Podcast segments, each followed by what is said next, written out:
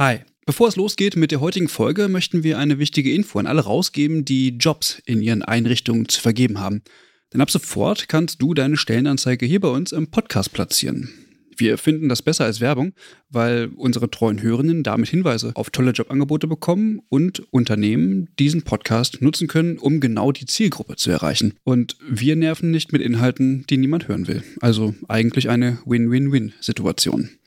Wenn du also eine Stellenanzeige hast, am besten natürlich für akademisch Pflegende, dann schreib uns eine Mail an hallo@übergabe.de. Übergabe hier mit UE.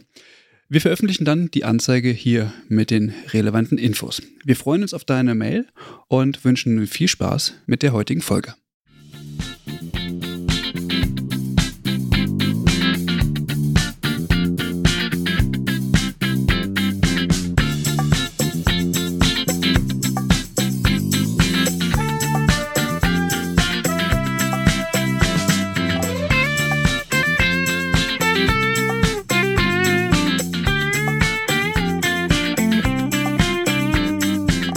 Ja, eine neue frische Folge des Übergabe-Podcasts. Heute wieder mit einem kleinen Spezial zum äh, Thema Corona. Ich sitze hier mit Eva. Hi Eva. Hallo. Hi. Und ähm, heute haben wir natürlich wieder einen Gast, eine Expertin mm, aus der Pflegewissenschaft. Und zwar sprechen wir heute mit Frau Professorin Christel Bienstein. Hallo, Frau Bienstein. Hallo, guten Morgen. Guten Morgen. Ähm, bevor wir einsteigen, ähm, möchten Sie sich kurz vorstellen? Gerne. Herzlichen Dank, Herr Köpke. Also mein Name ist Christel Bienstein. Ähm, ich bin 68 Jahre alt, Präsidentin des Deutschen Berufsverbands für Pflegeberufe und habe das Department Pflegewissenschaft an der Universität Wittenherdecke aufgebaut und 24 Jahre geleitet. Genau, damit sind Sie quasi heute unsere Ansprechpartnerin im Bereich der Pflegewissenschaft. Und die Einstiegsfrage, die wir eigentlich ähm, erstmal so grundlegend stellen wollen, ist, wie ist denn Ihre Einschätzung eigentlich zur aktuellen Lage zur Corona-Krise? Also wie wir jetzt von vielen Seiten hören, ob aus den alten Einrichtungen oder den ambulanten Pflegediensten, Krankenhäusern, ist es noch relativ ruhig. Es gibt sehr viele mit Verdachtsmomente auf Corona. Die Labore haben Schwierigkeiten, ähm, hinterherzukommen äh, mit der Analyse. Ähm, das ist ein großes Problem. Und vor allen Dingen unsere alten Einrichtungen und die ambulanten Pflegedienste haben große Probleme, an genügend ausreichende Schutzkleidung zu kommen. Also die weichen jetzt schon aus und nähen teilweise ähm, Gesichtsschutz selber. Äh, Kittel werden erstellt, also äh, oder wurden in Auftrag gegeben, damit die Kollegen wirklich genügend ausreichend geschützt sind. Mhm. Mhm. Jetzt haben Sie gesagt, Sie sind Präsidentin des Deutschen Berufsverbands für Pflegeberufe. Welche Rolle nimmt denn der DBFK da aktuell in dieser Lage ein? Also wir sind sehr aktiv natürlich mit dem Ministerium und dem Robert Koch Institut äh, verbunden, bekommen täglich die aktuellen Daten. Wir haben vom ICN und vom, vom europäischen, äh, von den europäischen Berufsverbänden, von der Ein Vereinigung Texte übersetzt. Wir haben eine große Seite angelegt auf der Seite des DBFKs mit wichtigen Fragestellungen, die die Pflegenden betreffen. Zum Beispiel, muss ich mal Überstunden freinehmen? Was passiert, wenn ich mich infiziere? Ich habe mich mit der BGW in Verbindung gesetzt, um zu hören, kann es als Berufskrankheit anerkannt werden? Ja, das kann als Berufskrankheit anerkannt werden. Wir haben rechtliche Nachfragen ähm, gehalten, wer darf eigentlich zum Beispiel Patienten versorgen, ähm, weil wir jetzt große Probleme sehen mit den neuen Schulanfängern, die zum ersten Vierten beginnen, also übermorgen. Mhm. wo viele Schulen dazu übergehen, die Schüler direkt auf die Station zu äh, schicken, was natürlich ganz gefährlich auch für die Schüler wie für die Patienten ist, weil eigentlich sind die noch Laien und verfügen über noch gar keine Möglichkeiten, sich selbst zu schützen oder auch andere zu schützen. Also wir haben sehr ähm, aktiv Kontakt auch zu den Ministerien aufgenommen, um zum Beispiel den Unterricht weiterlaufen zu lassen. Das geht bei uns im Augenblick ähm, bei den Schulen teilweise schon sehr gut, dass die im Grunde digitalisiert äh, verbunden sind und Aufgaben äh, den Schülern geben oder zum Beispiel über Zoom auch Videokonferenzen mit den Schülern abhalten. Äh, damit wenigstens der Unterricht weiterläuft, weil sonst geht uns vielleicht ein ganzes halbes Jahr verloren. Und das ist ein großes Problem. Also wir sind sehr fleißig dabei, selber Beiträge zu produzieren. Herr Schwag zum Beispiel von Nordwest hat ein sehr gutes Video erstellt über den Virus, äh, sehr verständlich, äh, sodass auch Schüler und natürlich auch Kollegen, die vorher damit nichts zu tun hatten, sich gut kundig machen können. Also es ist eine mhm. ganz vielfältige Aufgabe.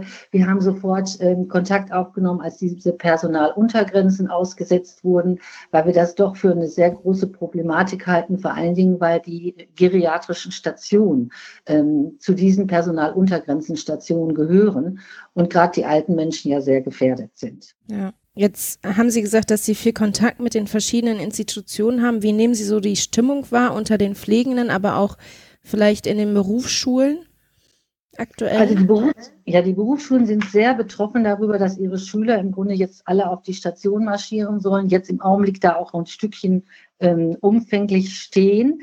Und ähm, die Praxisanleitung kann jetzt noch erfolgen. Wir haben Sorge, was passiert, wenn wirklich mehr Patienten kommen, äh, dass dann die Praxisanleitung auch nicht mehr sichergestellt ist. Schulen haben sich jetzt darauf vorbereitet, dass die Lehrer mit in die Praxis gehen, um die Schüler vor Ort anzuleiten. Ähm, damit ein Stück Sicherheit gegeben ist, weil natürlich sind wir verpflichtet als Pflegende, äh, die betroffenen Menschen gut zu versorgen. Das gehört ja zu unserem primären Aufgabengebiet. Aber es gibt ein Stück Unmut in den Schulen darüber, äh, dass jetzt auch zum ersten Vierten eventuell äh, Träger sagen, wir brauchen die sofort auf den Stationen, ohne dass sie vorher überhaupt eine Anleitung oder Einweisung erhalten haben. Ich habe jetzt von verschiedenen Stellen gehört, dass die Ausbildung die normale Länge äh, behalten soll. Das würde bedeuten, dass natürlich ähm, Inhalte aus der Ausbildung wegfallen würden, wenn Prüfungen nicht abgehalten werden können oder Lehre nicht stattfinden kann. Wie stehen Sie zu dieser ähm, zu dieser Regelung, wenn dann quasi Auszubildende oder entsprechend mit ihrem Examen in die Praxis kommen ohne dass sie eigentlich die äh, kompletten Inhalte bekommen haben, die sie eigentlich haben müssten. Also für uns muss sicherlich das Gleiche gelten wie für die Universitäten und Fachhochschulen. Äh, dort gibt es jetzt im Grunde ein Semester, äh, was länger bezahlt werden soll. Das heißt, auch die Ausbildung müsste um ein halbes Jahr verlängert werden und die Möglichkeit bestehen, diese, Aus, äh, diese Ausbildungsinhalte nachzuholen unter Fortzahlung der Bezüge. Das wird sicherlich ein wichtiger Punkt sein, das ernsthaft äh, in unserer Bundesarbeitsgemeinschaft mit den Lehrern abzuklären, wie es bei ihnen vor Ort aussieht, ob es zu großen Defiziten gekommen ist weil man kann sicherlich nicht alles digital unterrichten. Das wird überhaupt nicht gehen, sondern man muss viele Dinge ja auch richtig im Diskurs erarbeiten und das wird in der Form jetzt äh, nicht sein können. Ja, zumal auch die, ganzen Curricula ja noch gar nicht äh, darauf ausgelegt sind, weil ja häufig auch Kontaktlehre gefordert wird in den Curricula, die jetzt anscheinend ja nicht stattfinden kann. Und da ist natürlich auch die Frage von den Ministerien, ob das gelockert wird oder anerkannt wird. Ja, also das Problem wird, es wird uns ja gar nicht helfen, wenn ein Ministerium sagt, ja, wir erkennen an, wenn ihr nicht so viel wisst. Äh, das, die Gefahr besteht ja im Augenblick sowieso. Also dass äh, gesagt wird, jeder kann im Grunde mithelfen. Also da, das große Problem besteht darin, dass dann Patienten nicht sicher versorgt werden. Äh, wenn, wenn zu wenig Wissen vorhanden ist. Und von daher werden wir es sicherlich nicht ohne weiteres durchgehen lassen, sondern mit den Ministerien darüber verhandeln müssen, wie kann, können dieses mangelnde Wissen, was nicht vermittelt werden konnte, im Grunde nachgeholt werden. Mhm, okay. Verschiebt sich das Problem nicht, wenn jetzt ähm, Auszubildende beispielsweise ein halbes Jahr später in die Praxis kommen, weil diese ja dann auch ein halbes Jahr ähm, später den Krankenhäusern und ähm, Langzeitpflegeeinrichtungen, Reha-Einrichtungen zur Verfügung stehen würden? Das ist sicherlich ein Problem, weil wir uns ja gewünscht haben im Rahmen der konzertierten Aktion, dass die Ausbildungsplätze erweitert werden und auch mehr Auszubildende aufgenommen werden sollen. Ähm, damit würden natürlich auch einige ihren Abschluss später machen. Gerade jetzt, die im dritten Ausbildungsjahr sind, befinden sich ja in der Phase, äh, dass sie sich vor der Prüfung bewegen. Und äh, die diese äh, Schüler brauchen vielleicht jetzt nicht mehr ganz so viel ähm, direkte theoretischen äh, wissen, was, was in Face-to-Face -face vermittelt wird, sondern können vielleicht auch wirklich mit digitalen Angeboten einiges machen. Aber das können die Schulen besser beurteilen, ähm, weil sie auch besser wissen, welche Fragen und welche praktischen Anforderungen an die Schüler gestellt werden nach Abschluss der Ausbildung. Mhm. Mhm. Das ist ja auch irgendwie den, den Schülerinnen und Schülern, also für die ist das ja auch eine total doofe Situation. Also wenn ich mir vorstelle, direkt mit Beginn der Ausbildung gehe ich in die Praxis und muss da irgendwie Corona-Patienten versorgen und ich habe eigentlich von gar nichts eine Ahnung, dann führt das ja auch bei denen zu Unsicherheit und ähm, ja, das, äh, ja, das ist, ist denen gegenüber ja nicht gerecht. Ja. Nein, das ist es ja. auch nicht. Das ist, ist äh, sogar, finde ich, sehr gefährdend für die Schüler, aber natürlich auch gefährdend für die Patienten.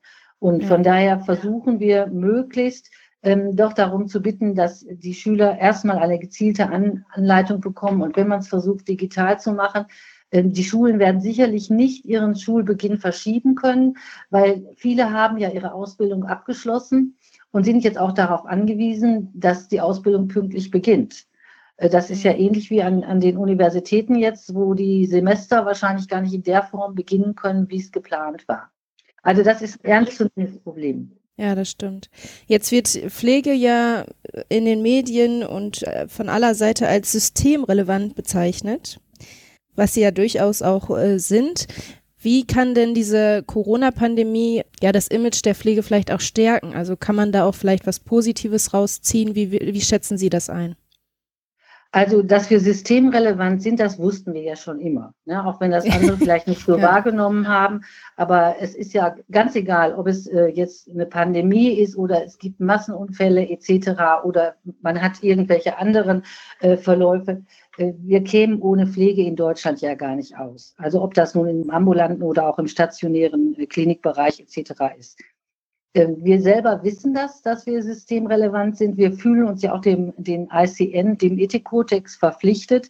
Das heißt, es gehört ja auch zu unseren Aufgaben, die Bevölkerung im Grunde zu unterstützen in gesundheitlichen Problemen. Und ähm, wir werden sicherlich jetzt das nutzen und müssen das nutzen, dass Kollegen viel darüber berichten, was sie eigentlich tun, wie umfänglich und qualifiziert ihre Arbeit ist. Wir werden natürlich durch die Pandemie auch ein weiteres Kapitel aufschlagen, sicherlich auch in den Curricula der äh, Ausbildung und der Weiterbildung, um mehr auf solche Situationen vorzubereiten. Es kann ja sein, dass wir Corona gut überstehen, aber es kurz darauf vielleicht zu einer weiteren Epidemie kommt, wo Kinder zum Beispiel betroffen sind.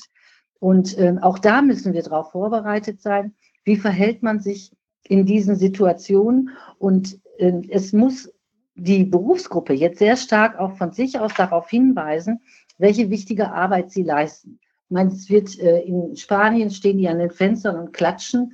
Ähm, erstmal ist es primär natürlich sowieso unser Aufgabengebiet, in solchen äh, Situationen zu helfen. Das gehört genauso wie bei der Feuerwehr oder bei der Polizei im Grunde zu unseren ähm, tagtäglichen äh, Maßnahmen, die wir und wozu wir uns ja auch verpflichtet haben.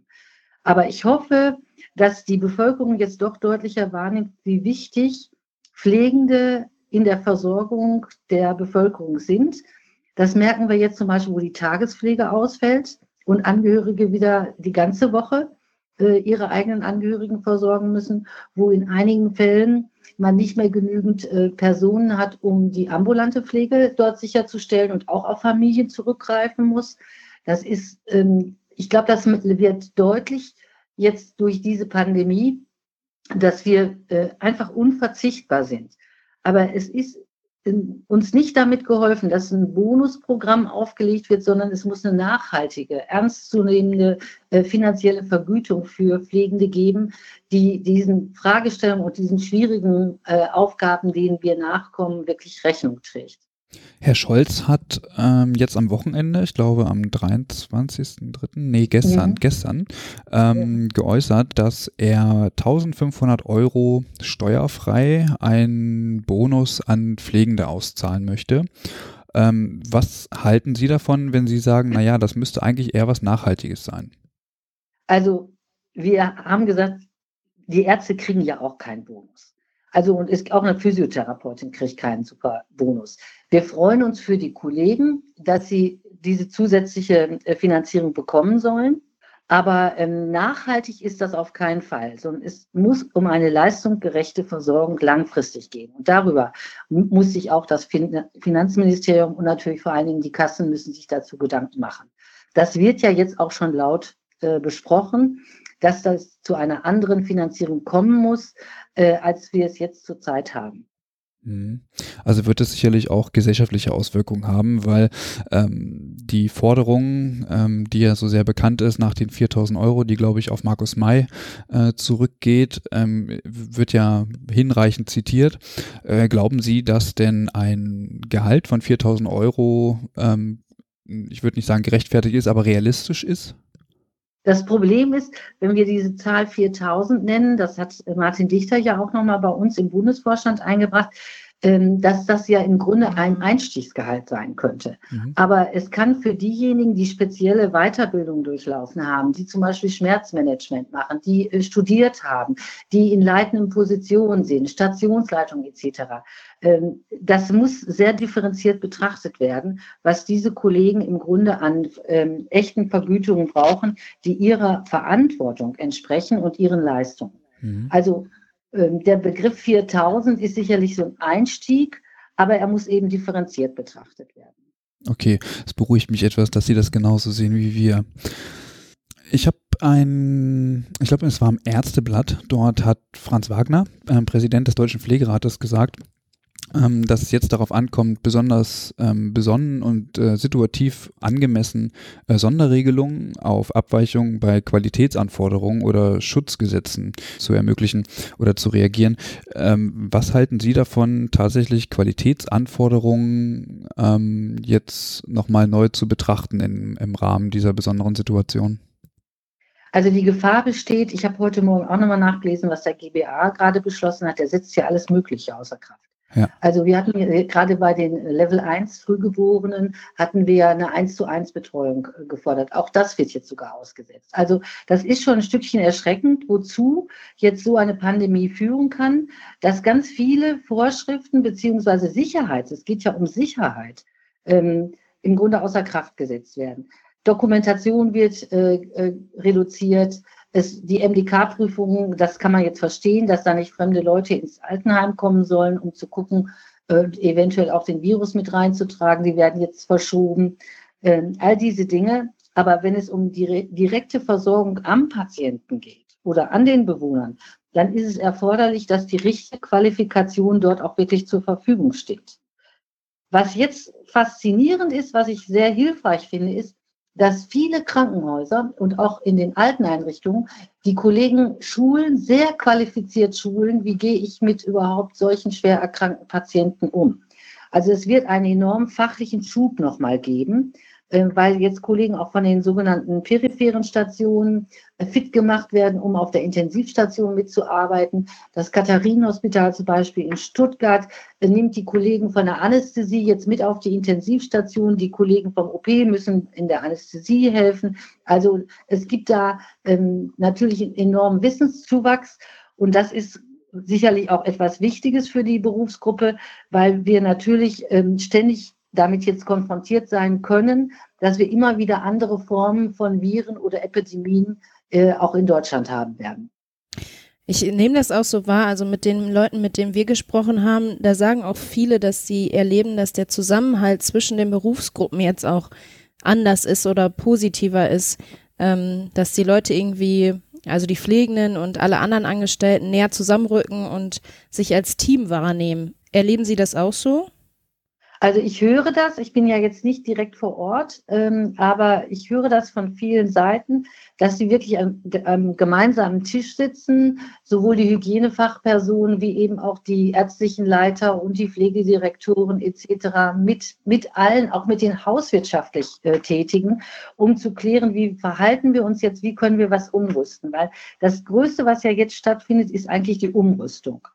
Also, dass man Stationen im Grunde zu Intensivstationen umrüstet, dass man Stationen leer räumt, wo man sagt, diese Patienten könnten nach Hause gehen, dass man ähm, jetzt beschlossen hat, dass sie natürlich von, der, von den Medikamenten her umfänglicher besorgt, äh, versorgt werden können. Also sie kriegen größere Packungen, damit sie nicht häufig zum Arzt müssen. Der ambulante Pflegedienst, die Pflegezeit, also die, die häusliche Pflege wird langfristiger verschrieben, als es vorher war, so, damit man möglichst diese Zugänge zu den verschiedenen Institutionen reduziert. Also das ist sicherlich eine sehr wichtige und positive Entwicklung. Da ziehen die Hausärzte genauso mit wie eben die ambulanten Pflegedienste und natürlich auch die Kollegen in Kliniken und Alteneinrichtungen. Haben Sie eine Idee, wie diese Entwicklung verstetigt werden kann, weil ja doch eigentlich sehr viel Potenzial ähm, darin liegt? Also was jetzt äh, natürlich erstaunlich ist, man guckt jetzt sofort in die, in die neue äh, Ausbildungsverordnung, also in unser neues Curriculum mhm. äh, für die neue Pflegeausbildung. Und dann sieht man, dass natürlich im Bereich Epidemie, Umgang mit Pandemien wir längst nicht so viel enthalten haben, wie es in anderen Ländern der Fall ist. Also ich kann mich gut entsinnen, wie ich auf dem ICN-Kongress in äh, Seoul war. Ähm, da gab es ähm, speziell dazu ein ganzes Semester, was sich nur mit diesen Fragestellungen äh, beschäftigte. Da ging es aber auch um Katastrophenschutz und ähm, natürlich Hochwassersituationen, wo auch häufig dann Typhus oder Cholera als Folge davon ausbrechen. Wir werden da sicherlich aufrüsten müssen in diesem Bereich. Mhm. Okay. Ähm, jetzt haben wir schon darüber gesprochen, wie Pflege auch in den Medien so ein bisschen dargestellt wird, häufig als Helden und sehr aufopferungsvoll. Sie haben eben gesagt, dass äh, Pflege gucken muss, dass sie das auch ja in Zukunft nach außen tragen. Wie kann ich das denn als Pflegekraft schaffen, dass in Zukunft auch die Pflege als professioneller Beruf, als systemrelevanter Beruf wahrgenommen wird? Also ich glaube, es kommt eigentlich fast auf jede einzelne Pflegende an. Und ich sage ja immer, man muss drei kurze positive Geschichten haben, wo man berichtet, was man gemacht hat, äh, damit die Menschen, damit es den Betroffenen besser ging. Und äh, ich glaube, jedem fallen sofort drei positive Geschichten ein, wie wichtig es war, dass gerade die, die Pflegende bei diesem Patienten um die Zeit vor Ort war und richtig erkannt hat, was er braucht.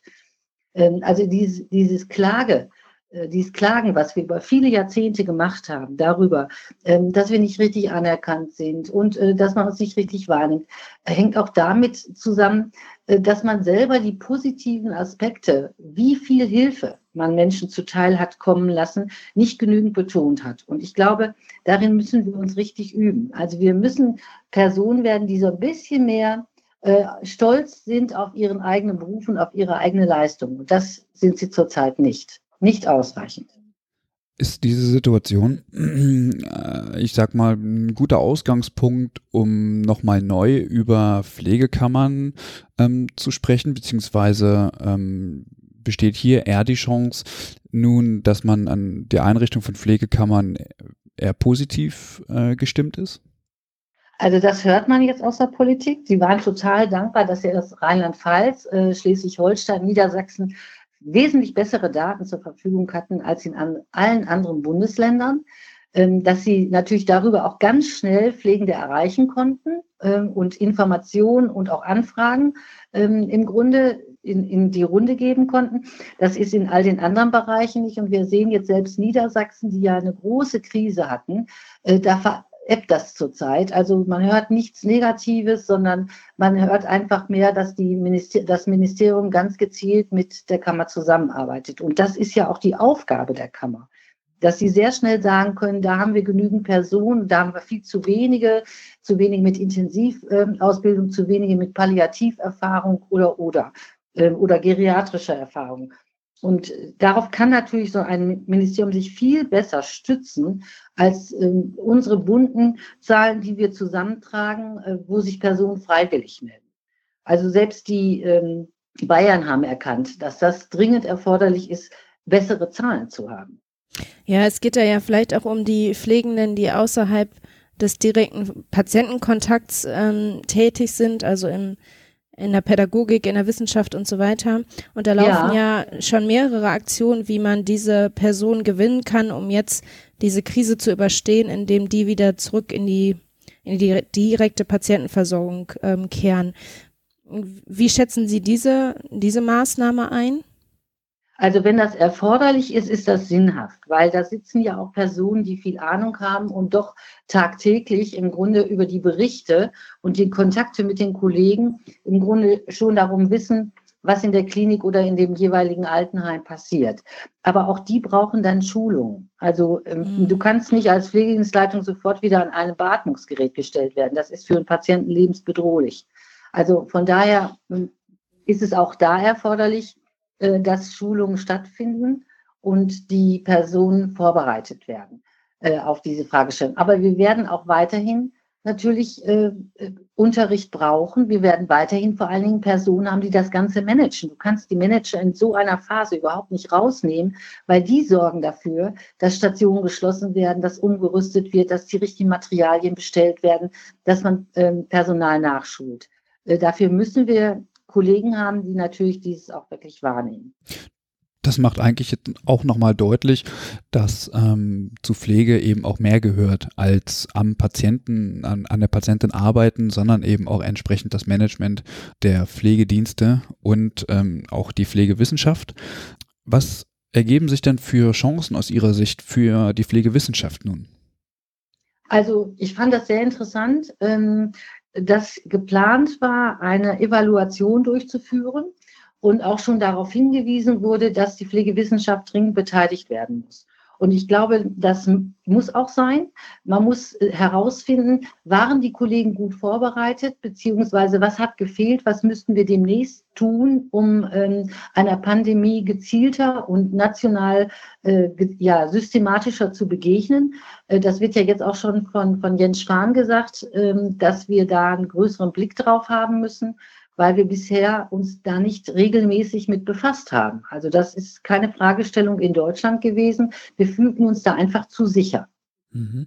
Und da wird die Pflegewissenschaft, glaube ich, eine ganze Menge dazu leisten können, zu gucken, was äh, waren eigentlich die, die Probleme, die diese Patienten mitgebracht haben, äh, wo waren die Infektionsketten, auch dazu werden die sicherlich Beiträge leisten können und vor allen Dingen, wie kann man diese Patienten schützen und wie kann man sie unterstützen bei den verschiedenen Symptomen, die auftreten.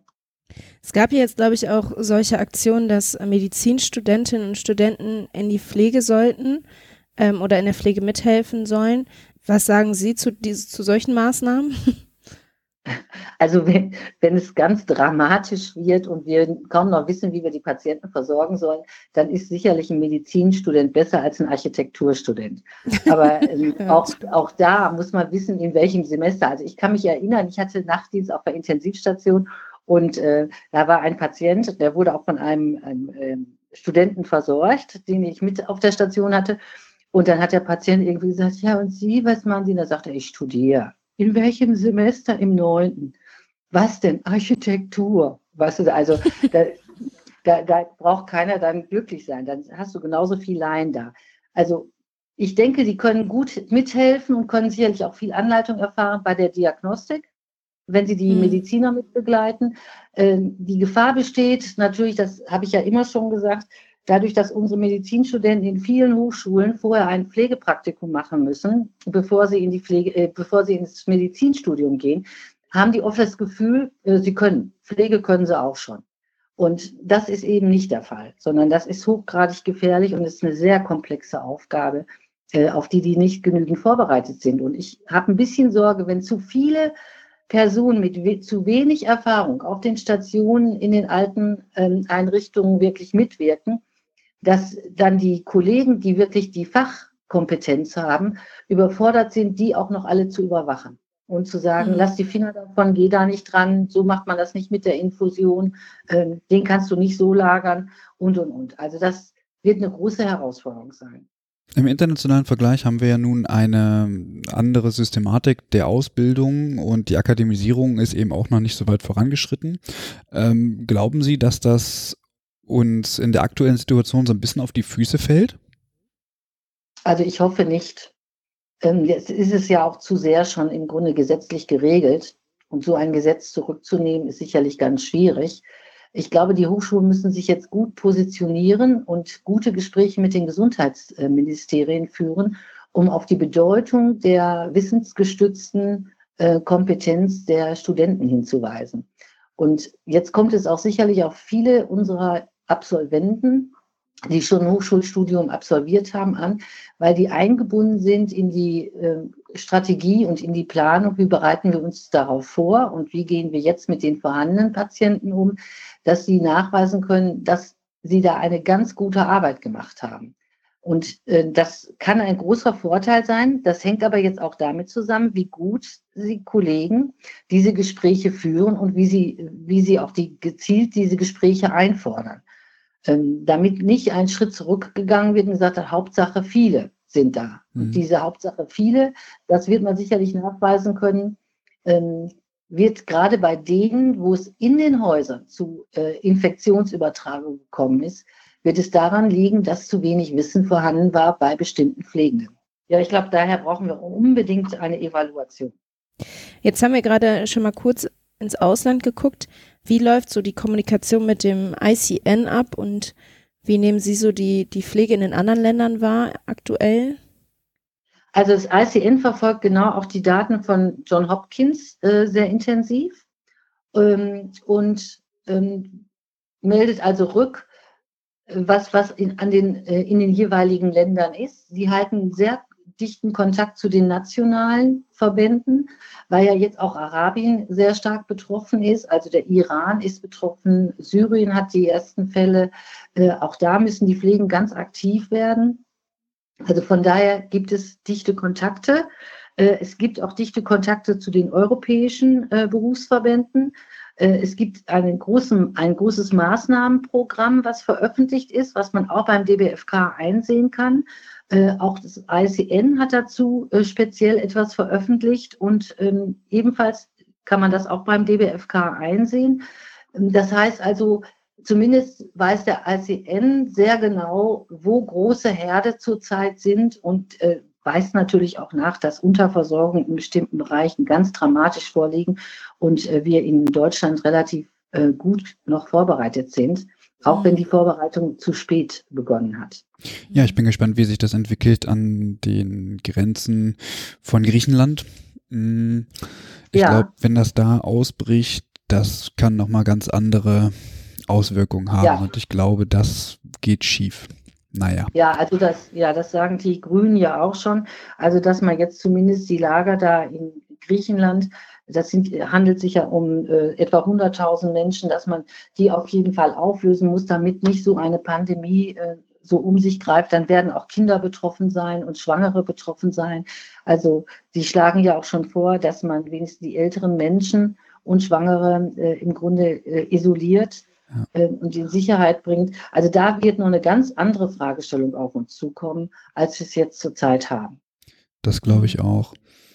Ähm, wie ist Ihre Einschätzung? Werden wir zukünftig, ich sag mal, vor ähnlich ethische Dilemma gestellt werden, wie das beispielsweise in Italien oder jetzt auch schon in Spanien der Fall ist?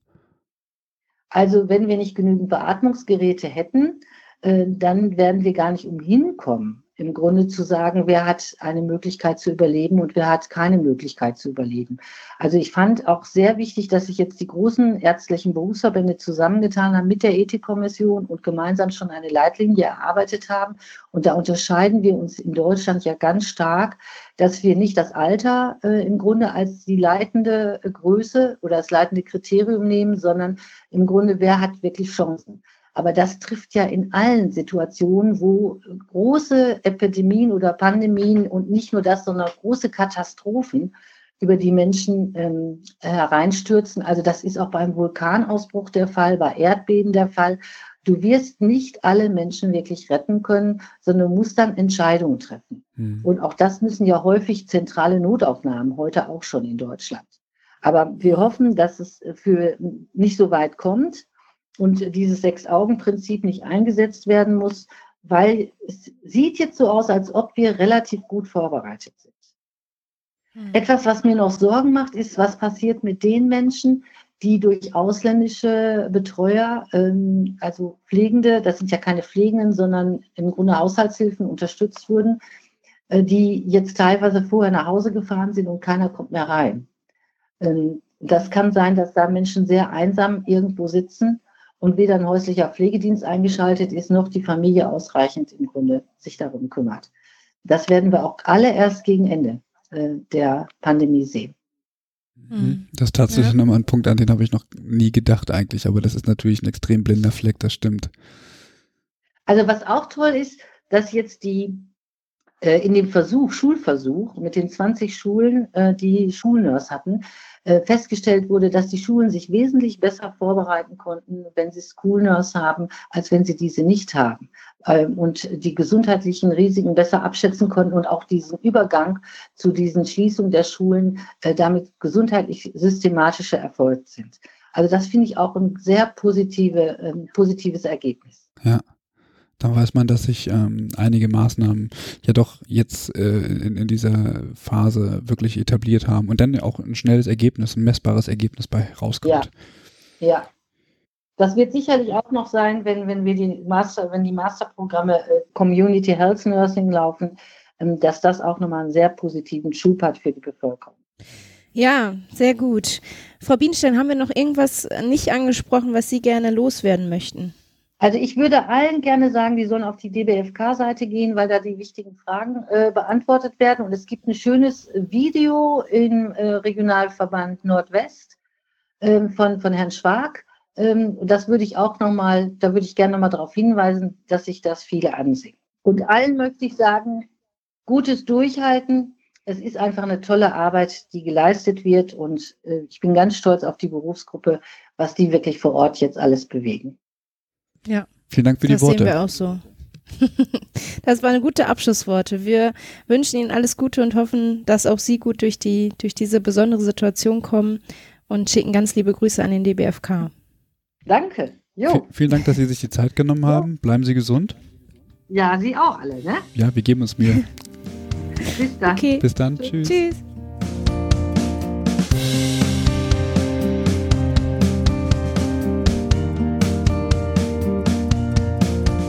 Das war im Gespräch Christel Wienstein. Vielen Dank nochmal an dieser Stelle. Ich glaube, das war nochmal ganz interessant, um Informationen darüber zu bekommen, wie, wie läuft die Kommunikation auch international mit dem ICN und wie Pflege es auch schaffen kann, ja, aus dieser Situation vielleicht auch in gewisser Weise gestärkt rauszugehen. Und nochmal ein kleiner Blick auch auf die äh, Ausbildung. Ähm, das haben wir bisher auch noch nicht so in der Form gehabt. Also ich denke tatsächlich äh, interessante Einsichten. Genau, ja. Wir sagen Dankeschön und. Genau, vielen Dank, dass ihr wieder eingeschaltet habt. Wir hören uns demnächst wieder. Freuen uns über Kommentare bei uns auf der Homepage übergabe-podcast.de und dort findet ihr auf jeden Fall alle Folgen und da äh, freuen wir uns auf jeden Fall auch äh, über Kommentare und äh, wir schreiben dort auch zurück. Und äh, wer möchte, kann uns gerne auf Facebook, Twitter oder Instagram äh, besuchen oder uns dort schreiben, auch gerne eine Mail. Ja, und äh, das war's erstmal. Und wir hören Bis uns bald wieder. Bis zum nächsten Mal. Bis zum nächsten Mal. Tschüss. Tschüss.